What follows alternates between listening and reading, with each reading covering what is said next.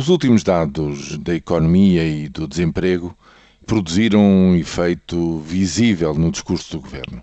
O Primeiro-Ministro, em dias consecutivos, disse duas coisas importantes. A primeira foi de que estava atento e que faria seguramente uma leitura uh, muito uh, precisa dos dados que a economia vai dando. Isto é,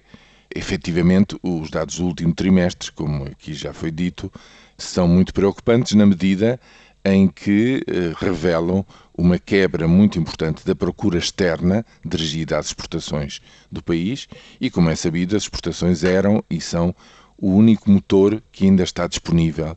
uh, perante a contração da procura interna do consumo e do investimento. Portanto, se também essa procura externa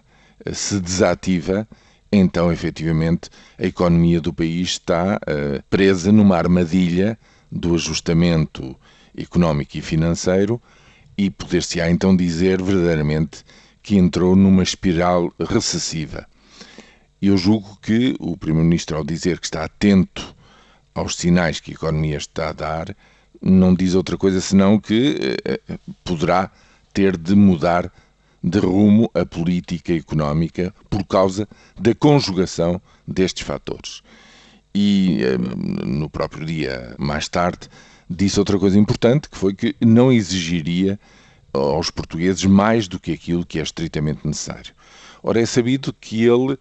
exige aquilo que a Troika acorda com ele, ele, governo, que tem que exigir. E, portanto, isto para mim só pode significar uma coisa: que o governo se está a preparar para ter uma linha negocial a partir da próxima semana com a Troika em Lisboa ao longo do sétimo exame regular, no sentido de ganhar mais tempo, de baixar o déficit de uma forma mais faseada e ganhar pelo menos mais um ano, fazendo com que os déficits de 2014 e de 2015 sejam superiores àquilo que neste momento está acordado, respectivamente de 4,5% e de 2,5%. Efetivamente, se assim acontecer, então há alguma margem para se ativar de alguma forma a atividade económica, para dar tempo a que haja investimento, que a economia passe a crescer de novo e com isso se facilitem as condições para a redução sucessiva em anos posteriores do déficit e depois da dívida pública.